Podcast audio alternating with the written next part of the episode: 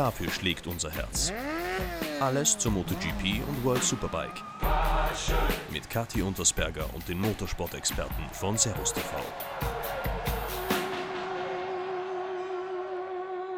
In den letzten Episoden von Passion hieß es immer, wir müssen nicht mehr lange warten. Und jetzt ist es soweit.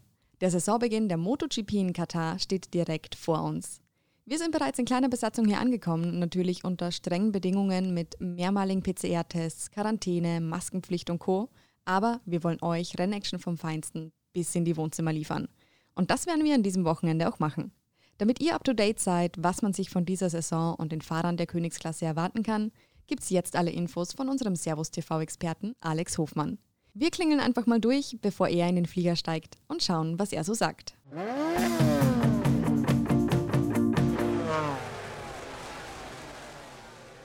Alex, du sitzt ja gerade am Flughafen in Barcelona, glaube ich. Wie geht's dir denn nach der langen Winterpause? Ja, mir geht's persönlich sehr gut. Alles gut. Äh, freue mich natürlich, dass es äh, losgeht. Es waren jetzt drei äh, Monate Happy Bonding mit den Kids. Auch das ist wunderschön zu haben. Aber nichtsdestotrotz äh, freue ich mich natürlich A, dass ich wieder arbeiten darf und B, ist es auch so langsam wieder mal nötig, dass der Papa arbeiten geht und äh, vor Ort zu fliegen nach Katar jetzt natürlich auch äh, trotz äh, an, anhaltender Pandemie ist natürlich was Besonderes.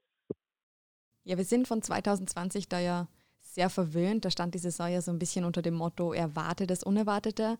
Was glaubst denn du, wie wird es denn 2021? Fahren wir so in, in diesem Stil weiter? Wird es ähnlich wie letzte Saison? Ja, ich wüsste jetzt nicht, was dagegen spricht. Also ähm, gewiss hat sich ähm, das eine oder andere Fahrerische getan. Das heißt, wir haben ein paar neue Rookies drin, wir haben ein paar ordentliche Wechsel äh, zwischen Bikes, Werks- und, und Privatfahrern, aber am Ende des Tages ähm, hat sich äh, das Spiel jetzt nicht groß verändert.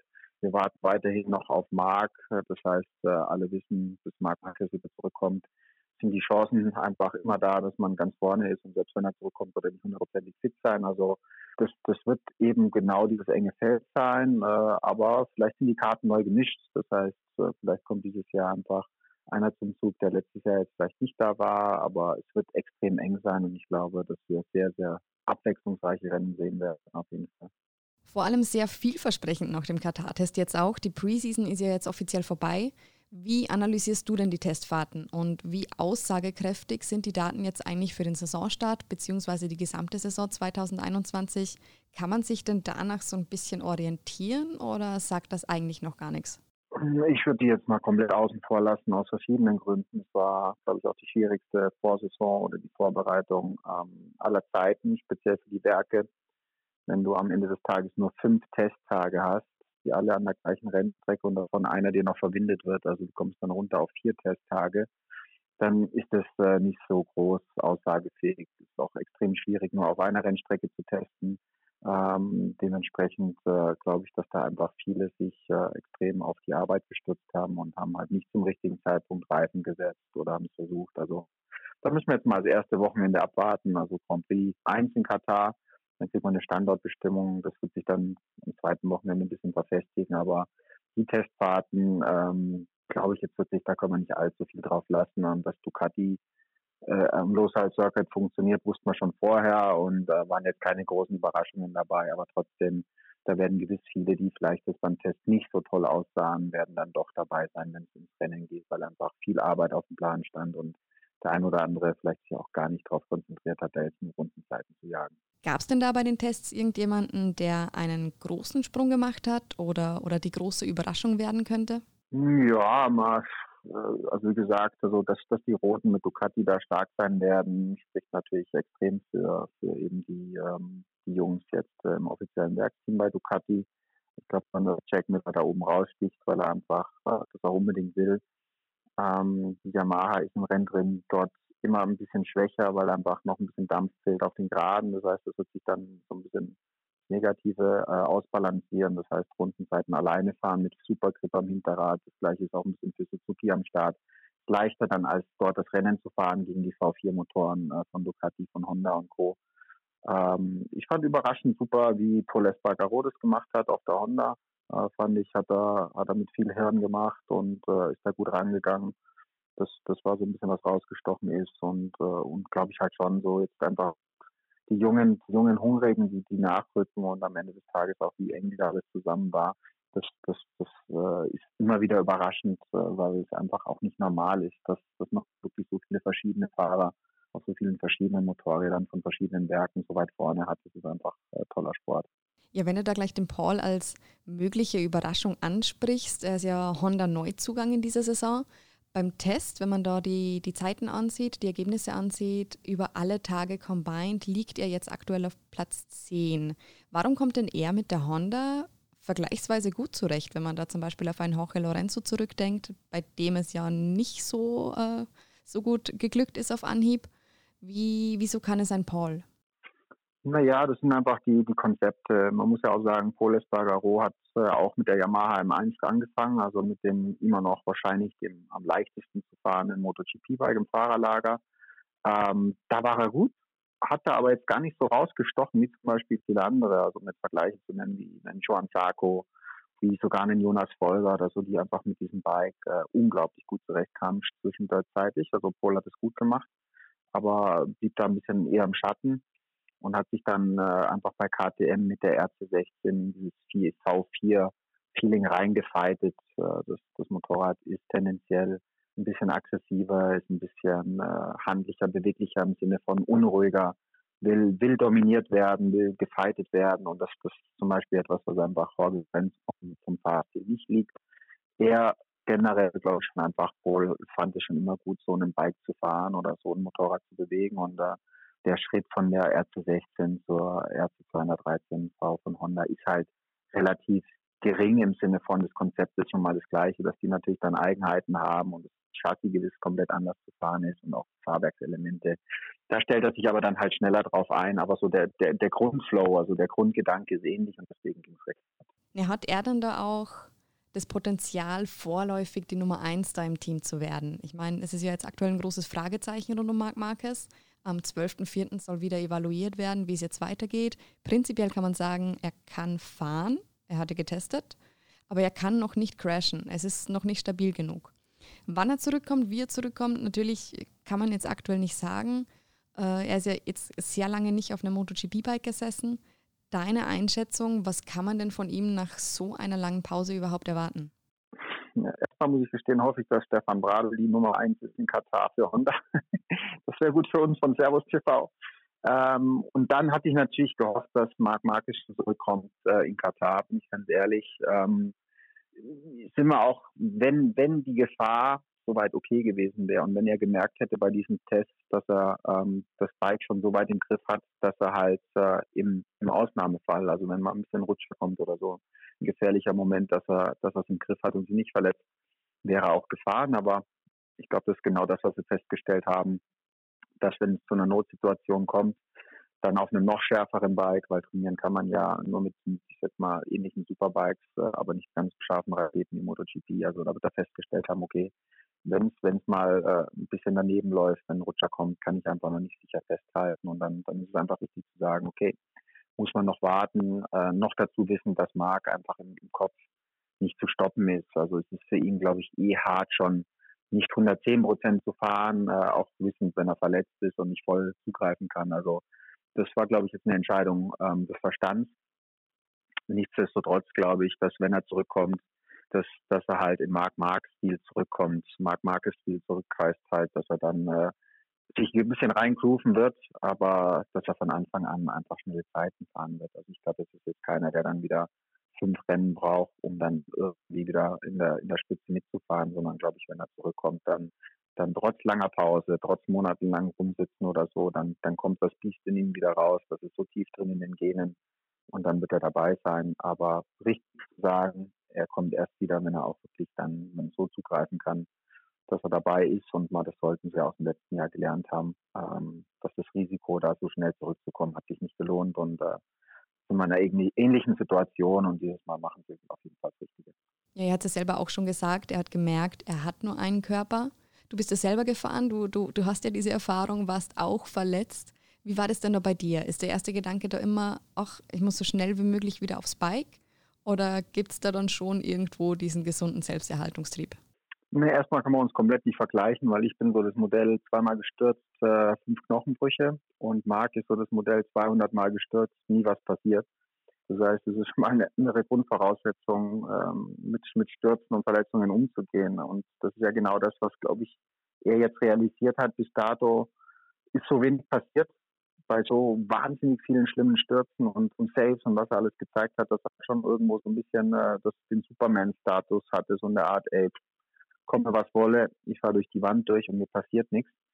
Und äh, ich glaube, zumindest dieser Teil, also dieser, dieser Superhero-Faktor, der, der wird ihm jetzt erstmal gezogen werden, sondern ich glaube, er hat auch gemerkt, okay, äh, ich bin der Hund, ich vertrage extrem viel, ich bin fit, meine Knochen brechen nicht leicht, das bleibt, das wird sich ja nie ändern. Aber ich bin trotz, trotzdem nicht unverletzlich und, und äh, ich glaube, das ist jetzt genau diese Aussage, die er da gemacht hat, wo er dann einfach kapiert hat, okay, wow, ähm, ich dachte, ähm, mir passiert da nichts, ich kann immer so weitermachen, äh, aber jetzt habe ich gemerkt, dass es doch nicht so ist. Und äh, das heißt jetzt aber nicht, bin ich ganz ehrlich, das heißt jetzt aber nicht, dass er der langsamere Rennfahrer wird, sondern ich glaube, es wird jetzt eher der noch besser kalkulierende Rennfahrer, was jetzt dann auch nicht unbedingt gut für die Gegner ist, weil das den dann manchmal auch noch ein bisschen die, die Sinne schärft und er vielleicht einfach sogar besser kalkuliert und so sogar noch besser arbeitet und das Bike sich tendenziell noch besser abstimmt, bevor er Risiko geht. Also bin mal gespannt, wie sich das entwickelt, aber er wird gewiss dadurch kein schlechterer oder langsamer Rennfahrer, sondern es wird einfach so ein bisschen die Herangehensweise wird jetzt nochmal, die wird nochmal ein bisschen auf, äh, aufgestellt. Da gibt es dann halt eine 2.0 Version von Mark. Einmal vorher unverletzlich, Superman und jetzt kommt dann halt die Variante mit so, okay, auch mir, mir kann mal was passieren, deswegen muss ich da schon ein bisschen auf mich aufpassen. Dann können die anderen Fahrer ja noch ein wenig durchatmen aber leicht wird es trotzdem nicht. Wir haben viele schnelle Jungs im Feld. Erstmal der Blick auf Jack Miller. Du hast ihn ja schon erwähnt, Nummer 1 bei Ducati und auch beim Test. Denkst du denn, er hat das Potenzial, Ducati wieder nach oben zu bringen, so wie es Casey Stoner 2007 geschafft hat? Naja, Casey Stoner, da war ich live dabei. Das war natürlich eine harte Nummer. Ähm, der ist auf die rote Rakete damals gestiegen im ersten 800er MotoGP-Jahr, also 800 Kubik und, und hat äh, uns alle gebügelt gebügelt im Sinne, das war wirklich so, dass der Rest chancenlos war. Ähm, das, das wird natürlich 2021 nicht passieren, aber er hat uns Ende letzten Jahres gezeigt, dass er mit dem Vertrauen und der Vertragsunterschrift immer sicherer wurde, konstanter wurde. In Valencia ist er toll bis in die letzte Runde um den Sieg noch gefahren am Abschluss und ähm, hat schon gezeigt, dass er da das Potenzial hat, diese Nummer 1 Rolle zu füllen. Ob es dann Stoner-Style wird oder nicht, äh, ist natürlich äh, schwierig zu sagen, aber er ist konstant und wenn er die Fehler nicht macht, weil Speed, der ist immer da, ist er für mich auf jeden Fall einer, der in der Saison dann unter, unter die ersten fünf immer gehört und dann halt auch, wenn er das konstant abliefert, äh, um, um die ersten drei WM-Plätze kämpfen kann im, im Gesamtklassement. Und das traue ich ihm zu und das würden wir ihm auch gönnen, weil er einfach ein, ein gut cooler Typ ist und finde auch, dass er den Sport extrem gut vertritt für uns. Und äh, also mich würde es freuen, wenn wir viel von Jack hätten, viel auf dem Podium, viel, viel zu feiern mit ihm. Also der, der Junge macht einfach auch Laune. Und auch Pecco Bagnaia, starke Leistung 2020. Trotz Verletzung hat er Top-Platzierungen eingefahren. War es denn eine gute Entscheidung, ihn ins Werksteam zu holen? Na, immer geht halt einen anderen Weg. Ducati hat es umgestellt. Wir haben gesehen, großes, In großes Investment. Ich komme nicht zur Rezeption. großes Investment. Ähm, äh, hat sich jetzt nicht immer ausgezahlt, speziell im Fall von, von Jorge Lorenzo, da haben sie so viel Geld wie noch nie ausgegeben und er kam halt einfach irgendwie mit der Ducati, mit der Fahrweise nicht zurecht und äh, auch, auch für Andrea Dovizioso war es immer konstant, sie waren immer dabei, aber am, am, Ende kam der Titel nicht raus. Und irgendwann mussten natürlich wieder auf Reset drücken, also ähm, Neustart und den haben sie jetzt gemacht. Und beide Fahrer haben für mich das fahrerische Potenzial, ähm, permanent Top 5, Top 6 zu fahren in der MotoGP. Die Frage ist auch für Francesco Bagnaia, ob er es halt schon hinkriegt, ob der Druck, äh, der jetzt in so einem roten Werksteam kommt, zu viel ist, aber mit umgehen kann. Aber auch er hat uns letztes Jahr gezeigt, dass, dass wenn für ihn alles passt, dass der unglaublich gut Motorradrennen fahren kann und auch Rennen gewinnen kann. Also beide, glaube ich, werden dieses Jahr Rennen gewinnen oder zumindest ein Rennen gewinnen in der MotoGP. Wie konstant sie dann Ende hinten raus sind, äh, mit dem Druck permanent umzugehen, ist eine andere Frage. Aber schauen wir erstmal, in Katar haben sie auf jeden Fall die Chance, schon mal mit einem guten Bein aufzustehen, weil einfach dort die, die rote Rakete immer funktioniert hat. Ja, der Druck ist da. Jemand, der aber wahrscheinlich ähnlich unter Druck steht, ist ja Fabio Quattararo, denn genauso wie Pecco hat er den Sprung ins Werksteam geschafft. Zu Beginn 2020 war es eine sensationelle Leistung von ihm, dann hatte er allerdings Probleme. Jetzt ist er im Werksteam, hat diese Unterstützung. Was ist denn in dieser Saison bei Yamaha für ihn drin, vor allem eben mit dieser Unterstützung? Ich glaube, die Frage wird er sich selber unterm Helm äh, im, im, Kopf beantworten müssen. Ähm, auch, auch bei Fabio muss man sagen, ähm, brauchen wir nicht eine Sekunde daran zweifeln, dass er einer der schnellsten MotoGP-Rennfahrer da draußen ist, ähm, die, die, die es momentan gibt. Wir erinnern uns gerne an seine Rookie-Saison, an, an die wahnsinnigen Kämpfe, die er bis in die letzten Runden geliefert hat. Äh, es war aber halt alles sehr, sehr unbeschwert, also sorglos nennen wir es in dem Sinne. Letztes Jahr kam dann nach zwei Siegen auf seiner Lieblingsstrecke, kam natürlich dann irgendwann der Druck und die Erwartung und dann muss man sagen, hat das mental nicht mehr so hinbekommen wie vorher. Woran auch immer das lag, aber am Ende des Tages glaube ich schon, dass die Antwort eben unterm Helm stattfindet und äh, er hat sich ein Mentaltrainer organisiert über, über den Winter, hat sich, glaube ich, nochmal anders vorbereitet, äh, weiß, was auf ihn zukommt, aber im Rennen dann halt im Wettkampfwochenende äh, muss es dann natürlich dann die diese Härte haben, es dann auch knallhart umzusetzen und das eben auch auf mentaler Ebene. Da bin ich mir noch nicht so sicher, dass er das, äh, dass er das hinkriegt. Ähm, aber da hat Yamaha, muss ich ganz ehrlich gestehen, im, im Werksteam 2, für die ich äh, auf der mentalen, konstanten Ebene nicht mein, meine Hände ins Feuer lege. Maverick Genial ist ein, ein ähnlicher Kollege äh, was den mentalen Zustand angeht. Auch er kann an guten Tagen äh, unschlagbar sein, unglaublich schnell, unglaublich präzise und an schlechten einfach so ein bisschen verloren aus der Wäsche gucken und äh, da geben sich beide nichts. Also haben beide mehr oder weniger oder Yamaha eigentlich nur, nur eine Aufgabe im Werksteam, das eben mit den Fahrern, mit dem Team hinzukriegen, dass die mental stabil, komplett konstant durchs Jahr kommen und dann, dann haben die das Potenzial, da um den WM-Titel zu fahren, keine Frage, aber man muss es halt äh, umsetzen und das halt auch eine ganze Saison. Ja, Fabio hat sich den Mentaltrainer geholt. Bei Maverick Vinales stand im Winter etwas anderes auf dem Programm, sage ich mal. Er hat geheiratet, seine Frau ist schwanger, er wird Vater. Gibt ihm das vielleicht jetzt etwas Stabilität und Rückhalt für seine mentalen Schwankungen oder, oder denkst du, das wird doch nach dem Motto laufen, dass im Paddock allseits bekannt ist, Kinder machen den Rennfahrer langsamer? Ich glaube, das Thema, dass äh, diese Sekunde pro Kind, äh, die du langsamer wirst, das haben schon viele Rennfahrer ähm, bewiesen, dass es äh, schwach ist. Äh, Im Gegenteil, manchmal ist es sogar ein bisschen wie das auch jetzt, was bei Marc Marquez passiert ist, dass du halt äh, dann einfach noch bewusster deine Risiken wählst und kalkulierst, weil du weißt, du hast eine gewisse Verantwortung für andere Menschen und, und äh, dementsprechend bist du bewusst dieser Gefahr MotoGP mit diesem gefährlichen Sport um und wirst deswegen vielleicht sogar schärfer und, und besser. Ähm, ich glaube aber am Ende des Tages muss, muss ja jeder Rennfahrer für sich herausfinden, was, was, was ihn mental stark macht. Für, für den einen oder anderen ist es so ein bisschen das Lotterleben mit, mit Party und, und vielen verschiedenen Freundinnen. Ähm, Maverick Vinales ähm, versucht jetzt oder geht jetzt seinen Weg und scheint sehr glücklich. Also zumindest äh, das, was wir so mitbekommen ähm, auf, auf Social Media, hat er viel Spaß dran, freut sich extrem drauf. Äh, kurzfristige Hochzeit und klar kann ihm das den Boost geben. Ähm, ist aber auch jetzt, wie gesagt, noch nicht gesagt zu diesem Zeitpunkt. Äh, aber ist eine, ist eine riesige Veränderung, die natürlich einen Effekt haben wird. Und wir werden dieses Jahr dann äh, sehen, äh, dann auch so weit ist, dass die kleine Nina dann äh, dabei ist auf der Rennstrecke, ob, ob das dann ein Effekt war, wie stabilisierend wie bei Aleix Espargaro oder auch bei Cal Crutchlow, die ja dann doch irgendwie den Ticken ruhiger wurden, zumindest mal so im Privatleben und sich noch mehr auf den Job fokussiert haben. Also es kann schon gute Richtung gehen. Ich würde es ich mir wünschen für Merrick, weil auch er ist jetzt halt einfach so langsam äh, an dem Punkt, wo man schon sagen muss, jetzt, äh, jetzt wäre es dann mal so langsam Zeit.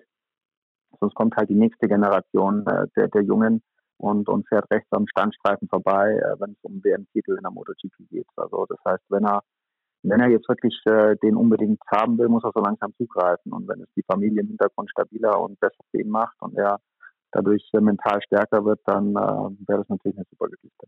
Und wenn wir da gleich bei dem Vergleich sind, jüngere und ältere Generation, Valentino Rossi gut im Test und nach eigener Aussage fühlt er sich besser als 2020. Das Team hat sich auf ihn gefreut, da passt die Stimmung auf jeden Fall, da fühlt er sich wohl, auch natürlich mit Franco an seiner Seite als Teamkollegen. Wir warten ja jetzt alle aufs 200. Podium, er wahrscheinlich am allermeisten. Denkst du, er startet mit Petronas nochmals durch? Ähm, ich, ich glaube, ja. Im Sinne von Durchstarten ist immer die Frage, was erwarten wir, was erwarten wir Fans. Äh, erwarten wir äh, Rossi jedes Wochenende um den Sieg kämpfen. Ganz klares Nein von meiner Seite. Ähm, erwarten wir eben so ein 200. Podium, eventuell nochmal einen Sieg. Ich traue es ihm zu, immer noch, ganz klar. Es muss der richtige Tag sein, es muss der richtige Moment sein. Aber ich glaube, dass dieser, dieser Wechsel jetzt ähm, in diese Truppe von Petronas, die wir sehr mögen, sehr schätzen, die wirklich äh, cool und locker ist, ähm, dass äh, die, die neuen Mechaniker drumherum und all das ist doch einen positiven Effekt. Ähm, ähm, das heißt jetzt nicht, dass die Alten schlecht waren, ganz im Gegenteil, aber einfach dieser neue Impuls, der da kommt, äh, sich nochmal neu zu entdecken, äh, neuen Spaß zu haben, neue Menschen kennenzulernen, äh, die Box teilen mit seinem besten Kumpel in der MotoGP, Franco Morbidelli, parallel kommt sein Bruder in die MotoGP. Also es sind so viele positive Push-Faktoren für, für den äh, Dottore, den alten Meister der MotoGP, dass ich glaube, dass er, dass er eine gewisse Leichtigkeit dadurch ähm, wiedergewinnen wird. Ähm, das hat er auch damals gesagt, als er die Rennen eröffnet hat und mit den Jungs dann halt mit diesen jungen Wilden trainieren konnten, hat ihm das ja damals einen Boost gegeben. Ich glaube, den Boost jetzt nochmal. Und deswegen ähm, glaube ich, dass wir Podium Nummer 200 für den Doktor sehen werden. Und äh, ich glaube, die ganze MotoGP-Fangemeinde würde sich darauf freuen, wenn er, wenn er das hinkriegen könnte. Es gibt verschiedene Gerüchte, sagen kann man es natürlich nicht. Aber glaubst du denn, dass es tatsächlich die letzte Saison des Doktors werden wird? Die Entscheidung soll im Sommer fallen, aber was ist denn dein Bauchgefühl? Ja, das können wir jetzt einfach nicht sagen. Das ist ein bisschen, ähm, der Doktor entscheidet, wie lange der operiert. Das macht er und, und sonst kein anderer.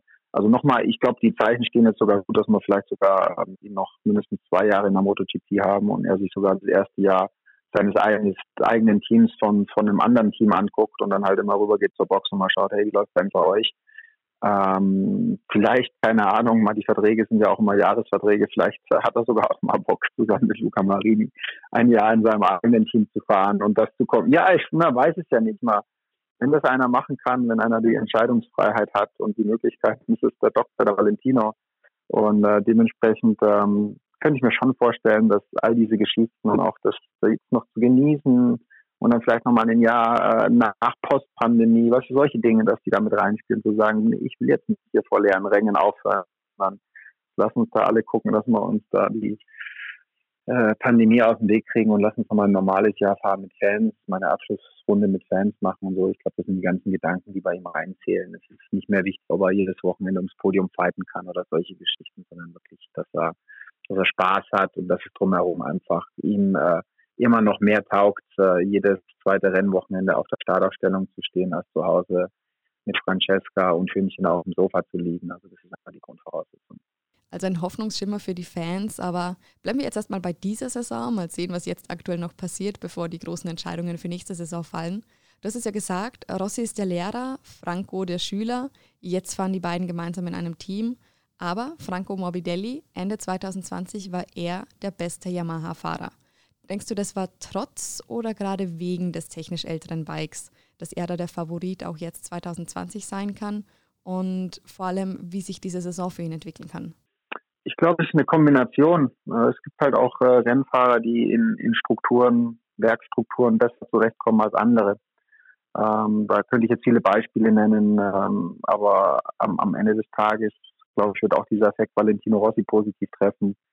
Umso größer natürlich gerade in so, in so Pandemiejahren, wenig Tests und so, dann umso größer die Auswahl ist, äh, hast du natürlich theoretisch die Chance, mehr rauszuholen aus den Paketen, weil du mehr Rahmen zur Verfügung hast, du hast mehr Schwingen zur Verfügung, ähm, du hast mehr Möglichkeiten, du hast mehr Techniker, aber ich bin mal ganz ehrlich, ähm, wenn du nicht die Zeit hast, das alles durchzuprobieren, auf verschiedenen Rennstrecken mal ganz entspannt durchzutesten, herauszufinden, was wirklich besser ist, dann ist die Chance auch sehr groß, dass diese Mehrkombinationen einfach nur mehr Chaos ver, ver, verursachen und dich dann nicht tendenziell schneller machen. Das heißt, dass es besser ist, keine Erwartung zu haben an die Technik, an die Mechaniker, keine Zauberdinge zu erwarten, sondern einfach zu sagen von vornherein, ich akzeptiere jetzt, dass das meine Voraussetzungen sind für dieses Jahr und fahre einfach, hau die Reifen rein und fahr und mach das Beste draus. Und so ein Rennwochenende ist stressig genug, du hast so wenig Zeit, ein falscher Schritt eine falsche Richtung und du hast drei Zehntel verloren, die du am Sonntag brauchst. Und das, das könnte ich mir eben schon vorstellen, dass es äh, für Suzuki so ein bisschen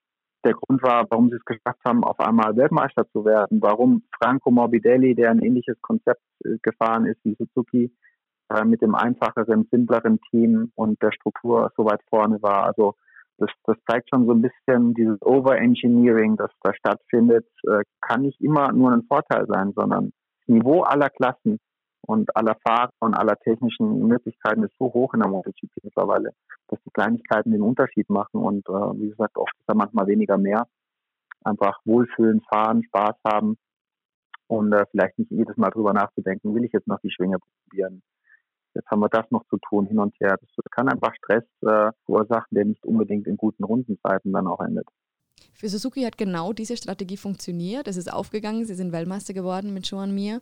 Wie schätzt du denn das Team 2021 ein? Ist Joan Mir der Mann, den es zu schlagen gilt? Joan Mir wird auf jeden Fall äh, versuchen, sein Team zu verteidigen. Suzuki wird bereit sein. Es hat sich technisch nicht viel geändert. Ähm, da, da kommen keine absoluten Wunderdinge, aber ich glaube, dass die anderen kapiert haben, äh, dass sie letztes Jahr eine Chance liegen lassen haben, im Sinne von, dass Ducati das kapiert hat, dass Yamaha das kapiert hat und dass sie ihre Lehren draus gezogen haben. Äh, das will jetzt nicht weder der Suzuki was wegnehmen, das ist ein sehr, sehr gutes, solides Motorrad, das überall super funktioniert. Ich will Chuan Mir äh, seinem Fahrstil und auch seinem, seinem Können nichts wegnehmen. Das ist ein Wahnsinnsrennfahrer, ein Riesentalent. Vielleicht nicht so der Name, der so klingt wie andere, die man da, keine Ahnung, man redet viel mehr, irgendwie redet man über Fabio Quattararo, aber Chomia war der Weltmeister, wo Chomia schon zweimal Weltmeister. Ähm, scheint ein bisschen ungerecht, aber vielleicht ist er einfach, weil er so ein ruhiger Typ ist und Suzuki eben auch so wenig Lärm macht. Ne? Das ist eine recht ruhige Kombination und deswegen ging das so ein bisschen unter. Die werden weiterhin um, um Siege, um, um den Titel fahren, aber ich glaube, dass die anderen ihn nicht mehr so leicht machen werden, inklusive dann halt auch Marc Marquez, wenn er zurückkommt und mit Honda wieder voll angreifen kann. Also glaube, äh, aus diesem speziellen 20er, 20er Covid-Jahr haben die anderen Lehren gezogen und viele da festgestellt haben, dass wir da eine große Chance liegen gelassen haben. Vor allem viele Lehren aus 2020 gezogen hat KTM als doch noch sehr junges Team in der MotoGP. Beim Test waren sie etwas hinter den Erwartungen, aber haben große Fortschritte machen können. Was sind denn jetzt die größten Herausforderungen der Österreicher? Das Niveau halten, vorankommen? Hast du da einen kleinen Einblick? Die Bestätigung, äh, die Bestätigung von dessen, was sie abliefern konnten letztes Jahr, ist jetzt erstmal die größte äh, Herausforderung. Im Sinne, man kann jetzt einfach nicht immer erwarten, okay, ähm, drei Siege eingefahren, es geht jetzt einfach so weiter. Das heißt, das musst du jetzt erstmal bestätigen. Bestätigst du das, ist dann der nächste Schritt, dass wirklich du ein ernsthafter Hersteller bist im, im Kampf um Siege und zwar das jedes Wochenende. KTM hat, glaube ich, auch extrem hart getroffen mit, mit den Tests, weil äh, die Rennstrecke der Losal Circuit vielleicht sogar die schlechteste für das Bike im Kalender ist. Also RC16 und, und Losal Circuit, das war von Anfang an nicht gerade lieber auf den ersten Blick. Ähm, ich glaube aber, dass sie sich extrem auf Testarbeit konzentriert haben und dass die Abstände im Rennen dann schon oder jetzt an diesem Wochenende einiges kleiner sein werden.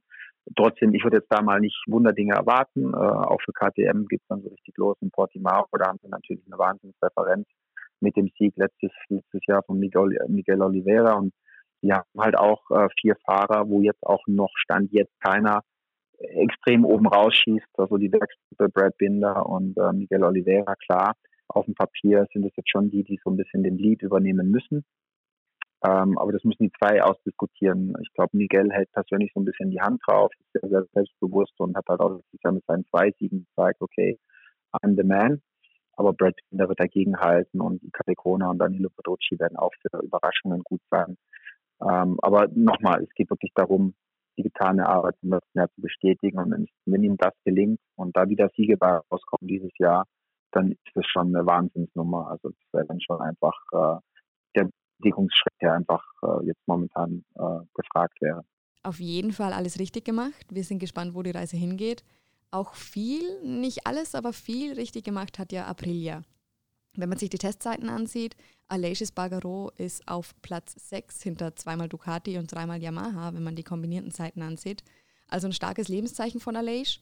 Denkst du denn, sie können in dieser Saison vorne mitfahren? Immerhin war sie ja in den letzten Jahren eher so, ja, hinteres Mittelfeld. Und wenn du denkst, ja, es geht, warum? Woran liegt's? Vorsicht zu beachten, äh, gerade die Geschichte so ein bisschen zu beobachten, würde ich eher sagen. Also ähm, ich würde es ihnen extrem gönnen. Äh, ich finde, Aprilia ist einfach ähm, vom Spirit, äh, von der Vergangenheit einfach auch ein Werk, das äh, in die MotoGP gehört und wir haben jetzt echt äh, jahrelang gekämpft, so ein bisschen mit, mit stumpfen Waffen. Ähm, man sieht schon optisch, dass die Aprilia nicht unbedingt schöner geworden ist, aber technisch sehr, sehr viel äh, detaillierter, durchdachter, nennen wir es ein bisschen vielleicht eine italienische Kopie von, von dem, was in Bologna gebaut wird in Rot. Also es geht so ein bisschen in die Richtung. Das werden wir uns ganz genau angucken jetzt in Katar, wo ich auch eigentlich mal wieder vor Ort in die Auspuffanlagen reinkriechen darf. Ähm, Vorsaisontests waren aber eigentlich immer alle Espargarosstärke. Das heißt, ich weiß nicht, was der macht. Äh, der hat ja Daueradrenalin, der Typ zu Hause, die Zwillinge, und dann kommt er zur Rennstrecke und schießt nach 10.000 Rennradkilometern auf der Rennen beim ersten Testtag los. Also er wäre von der Hummel gestochen. War schon immer seine Stärke und auch die Runde war die Aprilia jetzt eigentlich nie schlecht. Auch letztes Jahr nicht. Äh, das Problem ist dann halt immer die Rennperformance gewesen, die Haltbarkeit der, der Teile, die Anfälligkeit, technische Probleme zu haben, äh, DNFs durch eben stehen bleiben, ranstehen und solche Geschichten. Und äh, ob sie das losgeworden sind, sehen halt erst über die Rennwochenenden, wenn, wenn die Saison ins Laufen kommt. Bei so einem Test kannst du halt, und sie sind die einzigen Nicht-Concession äh, dieses Jahr, das einzige Nicht-Concession-Teams. Das heißt, sie haben ja E-Motoren mehr zur Verfügung, mehr Entwicklungsmöglichkeiten. Das heißt, das sollte ihnen helfen, jetzt da nochmal den Schritt reinzumachen, speziell so gegen KTM, was ja so dann, äh, ich jetzt mal, dann das, das nächste Bike ist, das man da anteilen muss.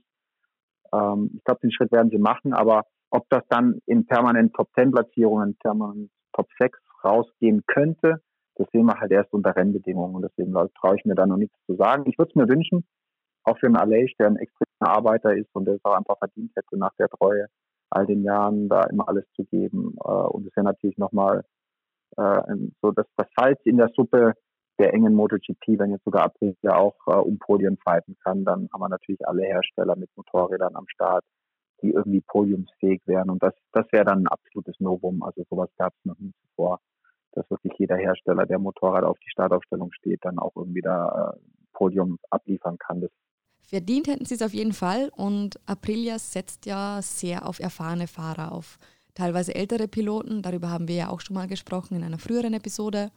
Andrea Dovizioso wird jetzt im April auf die Aprilia steigen und für sie testen.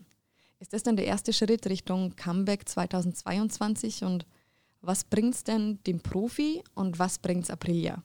Hm, ich glaube, es ist äh, nicht eine Zweckgemeinschaft, aber ein sehr Dovizioso will äh, um jeden Preis versuchen, äh, sich in, ins Gespräch zu bringen. Also er hat ganz klar signalisiert, dass er nicht aufhören will, sondern dass er weiter trainieren wird auf dem Crossfit-Fahrrad, dass er alles gibt, um dann bereit zu sein für ein Comeback 2022.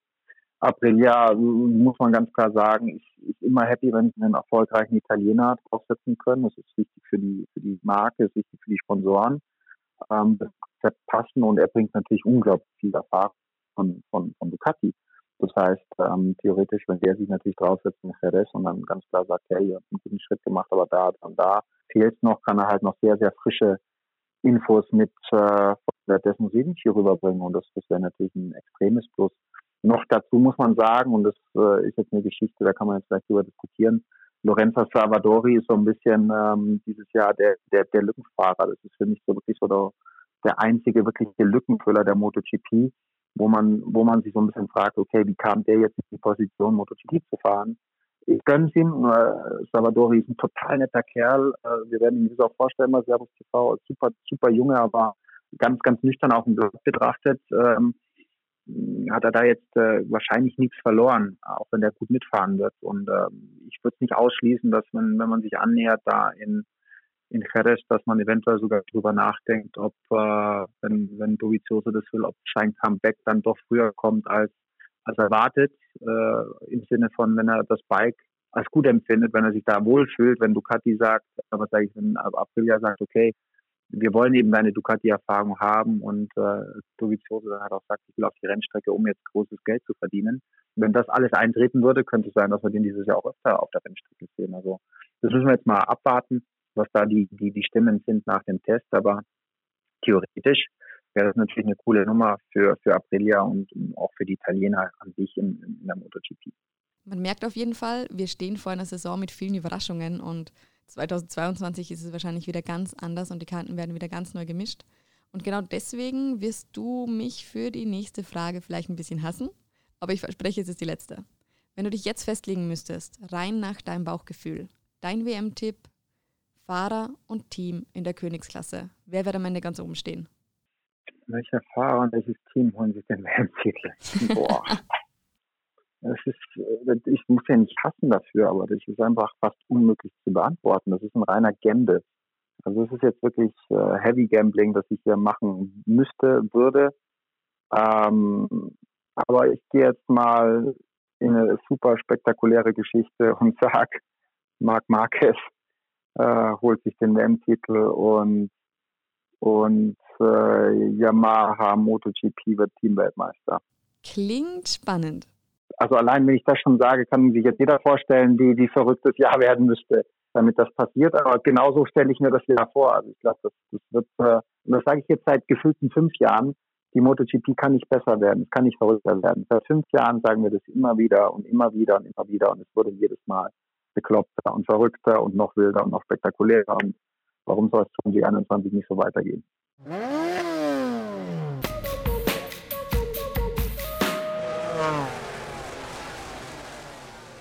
Noch verrückter, noch wilder und noch spektakulärer, das ist das Programm für 2021. Das Gute ist, egal welche Überraschungen warten, mit Servus TV ist man ja immer mit dabei, da wir alle Qualifyings und alle Rennen übertragen. An der Stelle soll es auch nochmal gesagt sein, wir möchten euch mit dem Motorsport bei Servus TV, also unter anderem der MotoGP, der World Superbike oder der WRC, das größte Motorsportangebot kostenlos und frei empfangbar liefern. Um alle Events abbilden zu können, haben wir die Live-Übertragungen auf unseren digitalen Kanälen ausgeweitet. Unter servustv.com slash sport via verschiedener Smart-TV-Apps oder Mobile-App erhaltet ihr exklusive Livestreams, aktuelle Insights, Highlight-Clips oder auch On-Demand-Inhalte. So kann jeder entscheiden, was er sehen möchte, zu Hause am Fernseher, im Web oder auch unterwegs. So gibt es de facto kein Wochenende, an dem euch langweilig werden kann. Das Wort zum Sonntag, Servus TV einschalten, mitfiebern und vor allem euren Favoriten die Daumen drücken. Die nächste Episode von Passion gibt's wieder in drei Wochen. Bis dahin, bleibt gesund und bleibt schräg. Servus.